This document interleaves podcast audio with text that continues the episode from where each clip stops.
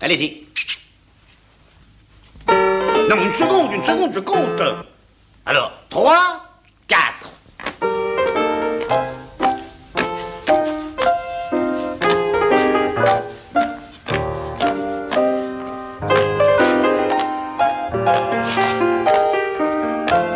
On ne parle pas la bouche pleine. Une émission d'Alain Kruger. Sortez.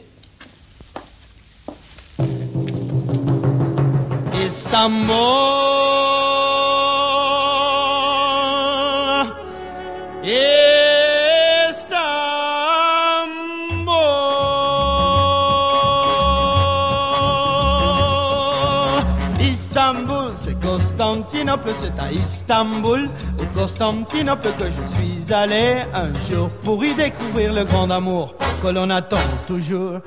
Istanbul, ça n'est plus l'Europe, c'est à Istanbul, au Constantinople que je l'ai trouvé. Un soir qui flânait au milieu de la foule d'Istanbul, le mieux chanté en haut d'un minaret. Alors on va laisser le Mouisin chanter et on va on va accueillir euh, Michel Barrière. Michel Barrière, euh, vous êtes l'auteur d'À la table du sultan euh, chez Jean-Claude Lattès.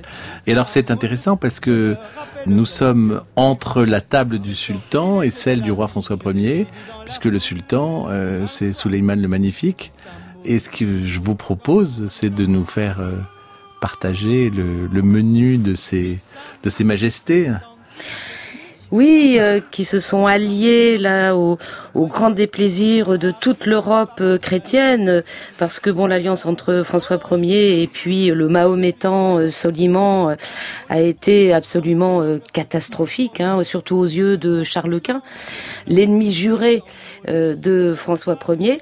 Mais n'empêche, justement, moi j'avais envie d'explorer un peu cette table ottomane du XVIe siècle et de voir un peu euh, bah, ce qu'on y mangeait. Et alors qu'est-ce qu'on y mangeait à cette table? Alors, euh, ce qui, ce qui m'a finalement assez frappé, c'est que c'est une cuisine assez, comment dire, euh, répétitive. Euh, Dans le sens où euh, le- l'essentiel, c'est le riz, euh, le riz pilaf. Alors qui peut être au safran, qui peut être aux épinards, qui peut être avec des fruits secs, mais ça c'est vraiment la, base de la table du sultan et des élites. Et puis ensuite, alors beaucoup de poulet, beaucoup d'agneaux, des aubergines. Alors il faut pas oublier que nous sommes en 1547 et que la tomate euh, n'est pas encore Arrivé arrivée. jusqu'à nous. oui. Voilà, donc il ne faut pas s'imaginer cette cuisine ottomane comme la cuisine turque qu'on connaît euh, actuellement. Sauf qu'il y a tout de même des choses hein, qui ont euh, perduré, comme par exemple le shish kebab, hein, cette brochette de viande qui était euh, déjà justement consommée, ce, le riz pilaf, bien sûr. hein. Donc voilà, là, c'est tout de même une cuisine un peu monotone, mais qui est intéressante parce qu'elle est, elle est le fruit d'influences diverses, c'est-à-dire l'influence, parce que les Turcs à l'origine sont, sont des nomades hein, de l'Asie centrale, dont le régime était plutôt carné. Du pain et de la Euh, viande, oui. Oui, alors quand ils étaient nomades, euh, tous les animaux y passaient. Hein. euh, Là, je vous dis, du temps de Soliman, on est plutôt autour de l'agneau, du, du poulet. Il y a l'influence arabe qui concerne là plutôt le, justement la- l'amour du sucre, hein, des, des, des pâtisseries. Et puis il y a l'influence persane aussi, qui là est peut-être plus intéressante justement dans la diversité parce que il y a beaucoup de fruits secs, il y a beaucoup de, de mélanges assez assez intéressants. Alors, ce que je vous propose, c'est de faire un petit stage euh, dans les cuisines, peut-être du euh, du, Top du, Capi du sultan. Euh, mais on y, on y va tout de suite. İnnallaha ma'as sabirin. Şeker ağam, yemiş tepsileriniz nerede? Beceremeyeceksen büyük mutfaktan yardım alsaydın ya. Tutturdun biz sultanın haremin asıl mutfağıyız diye. Hünkârın yemeğini biz vereceğiz dedin. Bak gördün mü? Kalkamadın altından. Kalkamadın. Vallahi ve tillahi. Seni pekmeze değil sirkeye yatırırım ona göre. Çabuk, çabuk! Hazırız Sümbül ağam. Hazırız Sümbül paşam. Çekil! Sallanmayın vallahi sallarım sizi. Dépêchez-vous, dépêchez-vous. Donc, euh, je, si on veut traduire très sommairement, hein, euh, donc euh, euh, on est dans, dans les cuisines du, de Suleiman et euh, visiblement donc le, le plat de fruits n'est pas arrivé assez vite et pendant que le, pendant ce temps-là le cuisinier a goûté euh, et rien ne va. Rien ne va du tout. C'est pas assez, les plats ne sont pas assez sucrés parce que le sucre c'est un des, des éléments très importants aussi. Oui, les Ottomans euh, adoraient le sucre. Et ça, c'est vraiment l'influence arabe, parce que les nomades ne connaissaient pas hein, le, le sucre. Mais tout ce qui est confiture, euh, sorbet, petits gâteaux, au miel et au sucre, là, c'est vraiment quelque chose de très, très, très, très important dans cette cuisine. Et alors, qu'est-ce qu'on trouve d'autre dans cette cuisine? Alors, on retrouve, vous savez, le, le, le borek, qui est ce petit pâté euh, de viande euh, ou de légumes, hein, et qu'on retrouve, euh, alors aussi bien bon, dans la cuisine turque que dans la cuisine arménienne, enfin vraiment dans, dans Oui, tout cet ça. ensemble méditerranéen euh, oriental. On a aussi les mantis. Les mantis, c'est comme des raviolis. euh, donc la pâte est importante, avec justement à l'intérieur des petites choses, aussi bien légumes que viande, avec parfois des fruits secs, par exemple.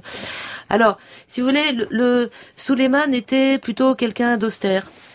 Ses premières années euh, de jeunesse ont été plutôt tapageuses. euh, Il buvait volontiers du vin. Et c'est vrai que dans ces années plus mûres, et là notamment je suis en 1547, donc il a déjà plus de 50 ans, euh, il est devenu très sage. Et la cuisine, ne, enfin manger ne l'intéresse pas véritablement. Donc c'est c'est euh, c'est pas du tout justement comme les banquets français ou euh, et notamment François Ier hein, qui qui euh, euh, qui était un bon vivant, bon mangeur et qui appréciait vraiment euh, les plaisirs de la table. Alors il y a aussi un élément qu'il faut pas oublier, hein, c'est la, la pression religieuse, enfin les interdits religieux, dire que n'essayez pas de trouver bien entendu euh, de porc hein, euh, dans toute euh, cette cuisine. Et bien entendu pas pas d'alcool parce que là tous les Ottomans ne respectaient pas, bien entendu, euh, cet interdit, mais en tout cas, euh, Soliman, euh, là, sur ces dernières années, euh, oui. Mais ça veut dire, oui, une cuisine sans vin et sans vinaigre, à une époque où en Europe, enfin en Occident, les goûts, enfin justement pour le vinaigre ou pour le verjus, étaient très présents.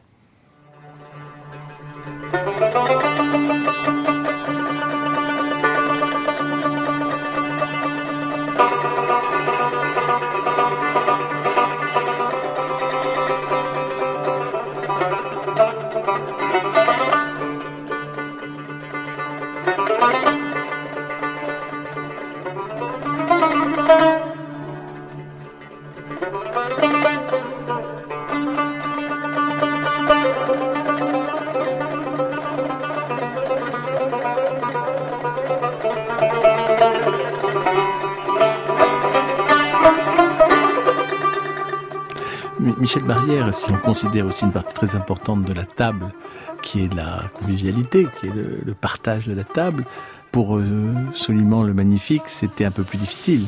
Ah, ma foi, oui, et je veux dire que ça m'a tout de même causé bien des soucis euh, dans la structure même du, roman.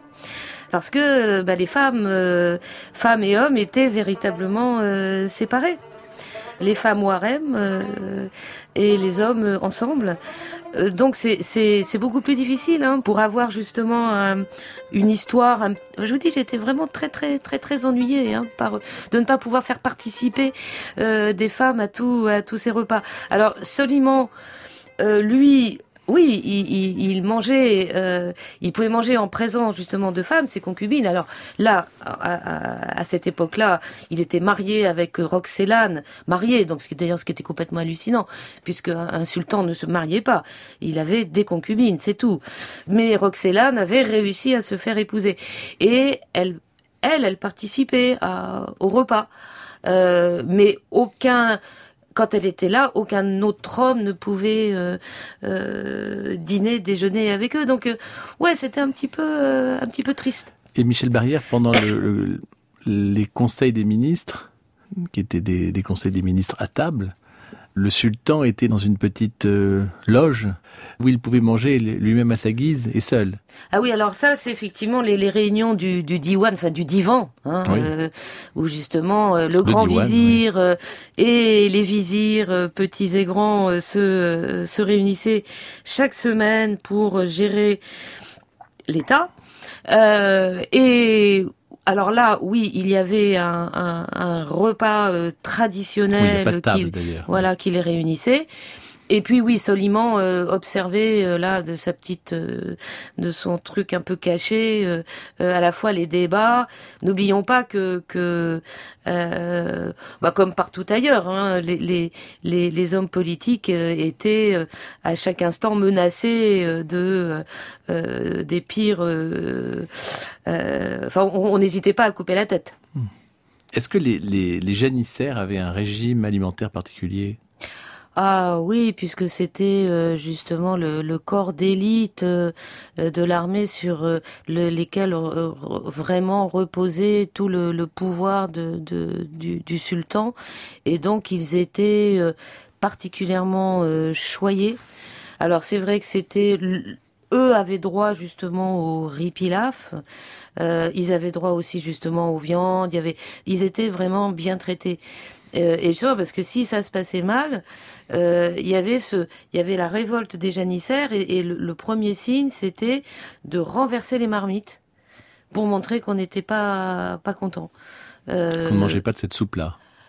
et vraiment, et ça, ça augurait de troubles euh, sévères. Ils étaient excessivement nombreux aussi. Il faut pas oublier que Topkapi, euh, euh, il y avait plus de 10 000 personnes hein, à nourrir tous les jours, justement, dans l'enceinte euh, du palais. Donc, euh, ça en faisait du monde, tout ça. Eh bien, je vous propose de, de défiler avec euh, les janissaires. Et là, c'est la musique de, de l'armée turque, d'un ensemble musical de l'armée turque qui va nous, nous accompagner euh, au sein du, du palais Topkapi.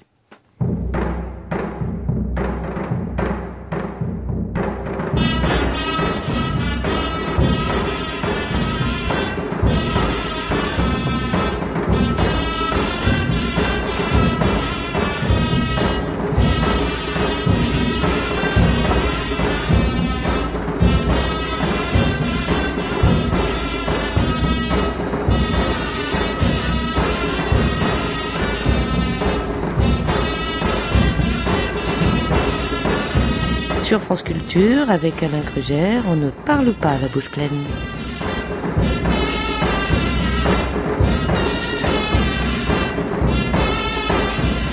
Alors, tout à l'heure, on a entendu euh, une scène dans, dans la cuisine. Euh, alors, c'est une scène assez fantaisiste, hein, mais parce qu'on est dans une série, euh, une série à succès d'ailleurs en, en Turquie. Est-ce que vous pouvez nous, nous dire de quoi il s'agit? Alors moi, je- justement, je l'ai découverte en, au moment où j'ai écrit le livre parce que j'avais j'avais besoin de, de me nourrir justement de d'images, même si j'avais bon j'avais beaucoup de textes à, à ma disposition, notamment des récits de voyage, euh, mais j'avais envie de voir un peu des images. Et je suis tombée sur cette série absolument hallucinante qui a, euh, je sais pas, peut-être 400 épisodes. Enfin, j'exagère, mais c'est monstrueux. Ça a duré des années. C'est c'est euh, euh, et en plus qui a été très controversé parce que justement on on montre Soliman le Magnifique dans ses jeunes années, années qui boit, qui a un amant, qui, enfin, on le montre d'une manière qui n'est pas très, euh, euh, j'allais dire catholique, enfin, pas tout à fait euh, euh, selon les, les, les règles de, de la, voilà. Mais en même temps, c'est c'est une, c'est une série très très vivante. Euh, alors oui des choses un peu étonnantes moi quand je les ai vus euh, dîner ou déjeuner euh, à une table où on se croirait euh, au 19e siècle en Angleterre j'ai un peu tiqué euh, sachant que justement euh, les ottomans euh, mangeaient assis enfin par terre hein. mais bon voilà cette série elle est euh, mais elle retrace également justement la vie tumultueuse euh, de Soliman de Roxelane euh, qui n'était pas la dernière justement pour euh, euh, faire assassiner euh, euh, les opposants euh, que ce soit euh, euh, d'ailleurs les, premiers fils de, Soliman hein, qui ont été euh, qui ont été carrément assassinés donc Bon, ça a au moins l'intérêt d'avoir, je vous dis, ce côté de, parce que c'est compliqué, hein, l'histoire ottomane. Là, pour moi, bon, ça a un petit peu éclairci certaines choses, puis c'était rigolo. Et alors, si on si on retourne, si l'on on fait ce, petit voyage dans cette série toujours, si l'on si l'on retourne à la cour de, du sultan, je vous propose d'y aller cette fois avec euh, l'ambassadeur de Venise. Venedik Cumhuriyeti elçisi Tommaso Mucenigo. Ci congratuliamo a nome del Devlet-i Ali Osmaniye'nin 10. padişahı Sultan Süleyman Hazretleri'nin tahta çıkmasını Venedik Dükü adına kutlar. Geçmişten gelen iyi ilişkilerimizin gelecekte de güçlenerek devam etmesini dileriz. Bu iyi dilekleri kabul buyurdunuz mu hünkârım? Düşmanlık ve fitne taşımayan her dilek makbulümüzdür. İş ki verilen sözler tutulsun. Adaletimize saygılı olunsun. Yoksa Il sultano ringrazia i vostri più sentiti auguri. Durante questo periodo di pace, Certo che il sultano Solimano accetti i suoi migliori auguri, ma parla anche di un dettaglio molto importante. Vuole che Venezia mantenga le sue promesse senza aizzare nessuno e rispetti la nostra giustizia. C'est toute la relation entre la Venise et, et l'Empire ottoman. Comment, euh, comment aussi, sur un plan alimentaire, ça a modifié euh, la cuisine européenne Ben, C'est-à-dire que Venise était la grande puissance euh, commerciale et avait euh, alors a eu pendant très très longtemps euh, le monopole euh, du commerce du sucre et des épices hein, euh, qui venait d'Inde ou, ou le sucre qui était cultivé sur le bord de la Méditerranée. Donc c'était Venise qui raflait tout et qui ensuite commerçait, revendait aux, différents pays occidentaux. Et donc Venise très tôt a eu bien sûr une ambassade commerciale, mais également politique, hein, puisque les, deux vont toujours de pair, à Constantinople, enfin Istanbul, mais la France, justement, de par l'alliance entre François Ier et Soliman, a obtenu, elle aussi, euh, une ambassade. Et donc, c'était, euh, là aussi, le, seul pays européen à avoir cette, euh, cette représentation. Donc, Venise, bah, Venise, c'était là, justement, pour, pour commercer. Hein. Il y avait les bateaux qui étaient dans le port, là, et qui, et qui repartaient chargés des différents, des différents produits. Alors, Venise n'a pas vraiment eu d'influence hein, sur le plan euh, culinaire, euh, sur le sur la cuisine ottomane. Hein, c'est euh, Non, mais c'est l'inverse, oui. oui, bah oui. euh, alors, si vous voulez, ce, ce- ce- la- l'influence sur la, la cuisine occidentale, elle vient plutôt euh, euh, justement de, de la cuisine persane ou, ou, ou de Bagdad. Enfin, les, cette cuisine 8e, 9e siècle, plutôt qu'ottomane. Euh, justement dans les mélanges sucrés-salés, dans l'aigre-doux, euh, c'est plus euh, un petit peu un petit peu plus bas. Alors, si François Ier et Souleyman n'ont jamais partagé la même table, et pour, et pour cause, votre, votre personnage, là, dans votre roman, Quentin Duménil, le maître d'hôtel à la cour de François Ier, qu'est-ce qu'il qu'est-ce qu'il pouvait offrir à François Ier qui soit d'inspiration ottomane? Peut-être l'aubergine qui était euh, absolument inconnue euh, en France, non pas que là elle existait puisque la- l'aubergine vient d'Inde, donc euh, sur les bords de la Méditerranée elle était présente, mais euh, elle était réservée aux cuisines musulmanes et aux cuisines juives. Et elle n'était absolument pas euh, euh, utilisée dans, dans, dans la cuisine euh, occidentale. Alors, euh, ben, si par fortune, euh, on avait pu faire, euh, faire goûter cette cuisine à François Ier, ça aurait peut-être euh, donné cette musique de Pierre Serton.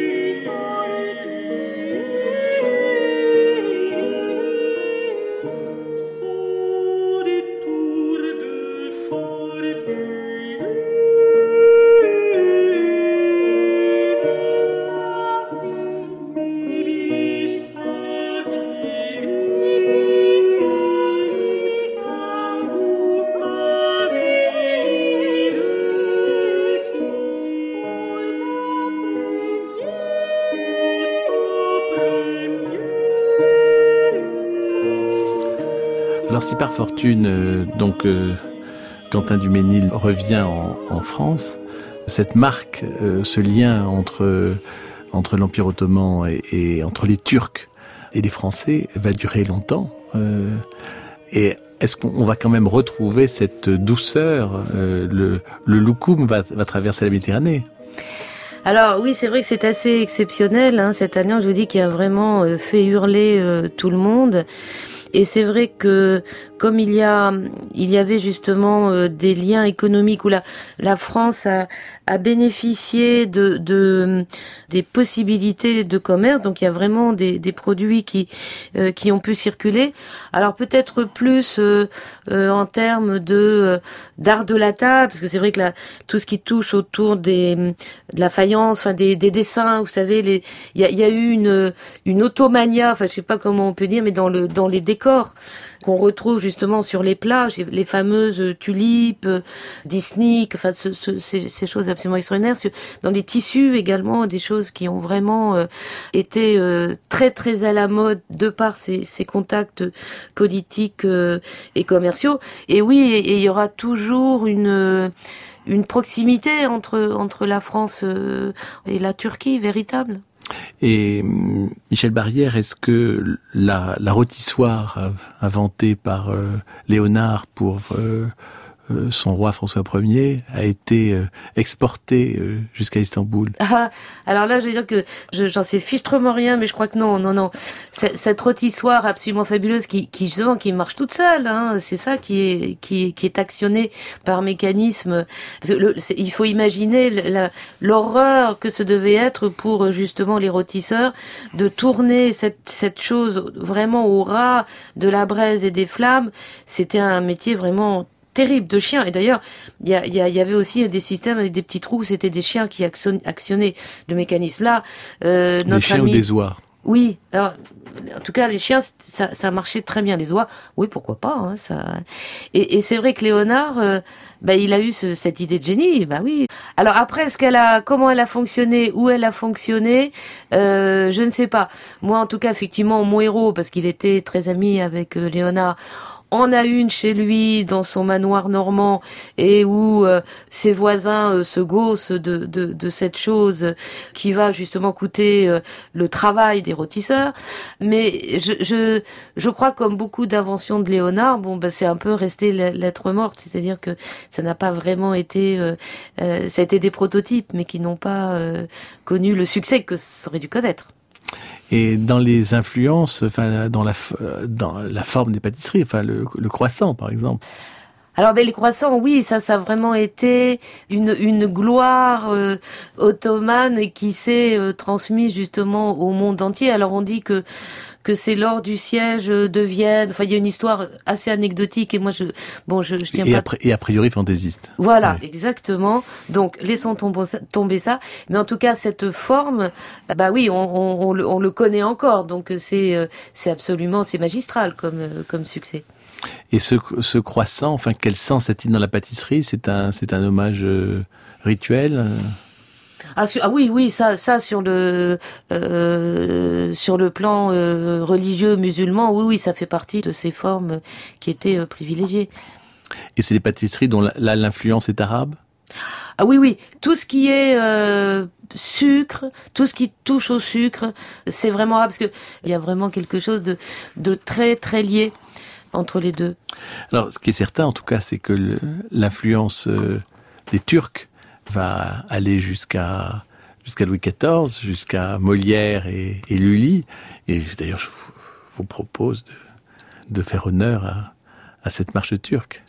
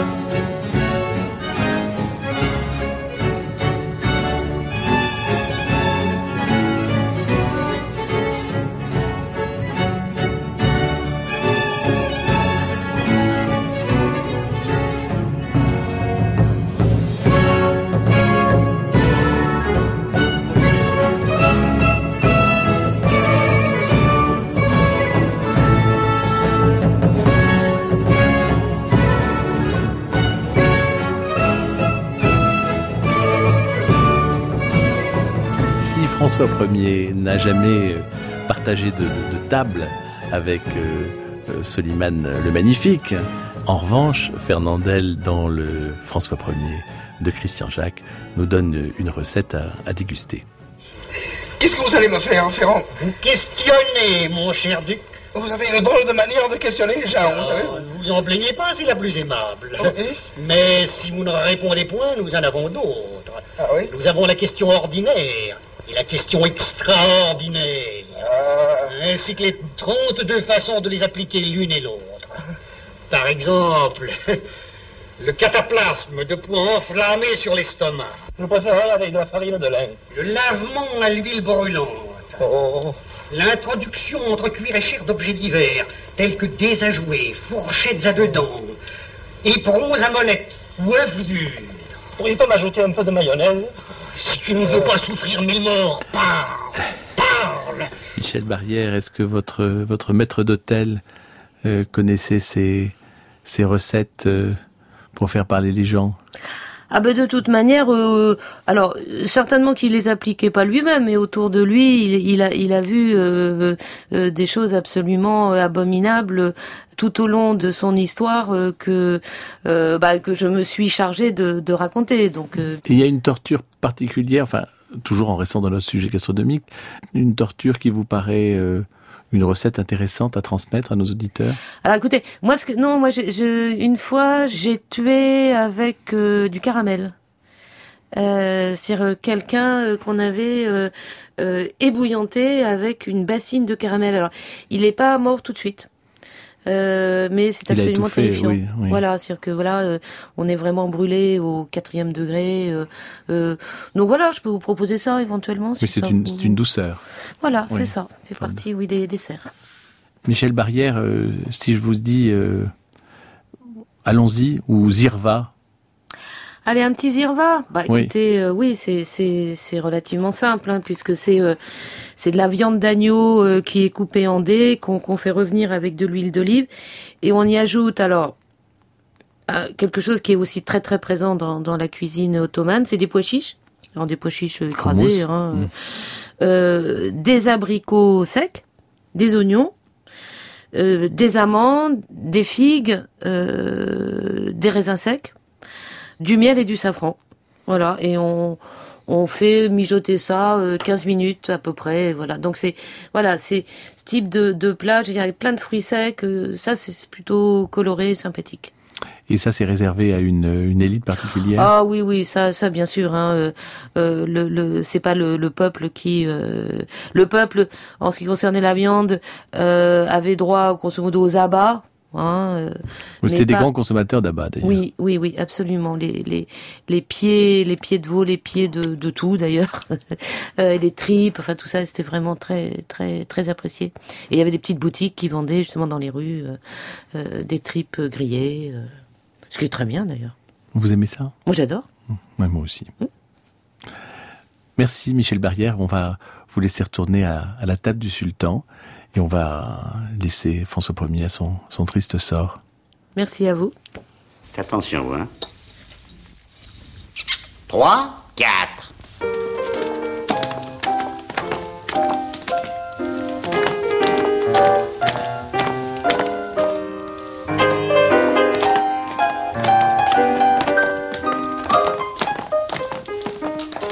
Plié, tendu, la jambe et hop. C'était On ne parle pas la bouche pleine, une émission d'Alain Crugère avec la collaboration de Daphné Abgral, la prise de son est de Cédric Chatelus et la mise en onde de Marie Placé. Vous pouvez réécouter cette émission aussi longtemps qu'il vous plaira. Euh, Vous pouvez aussi la podcaster et dans quelques instants, le journal sur France Culture.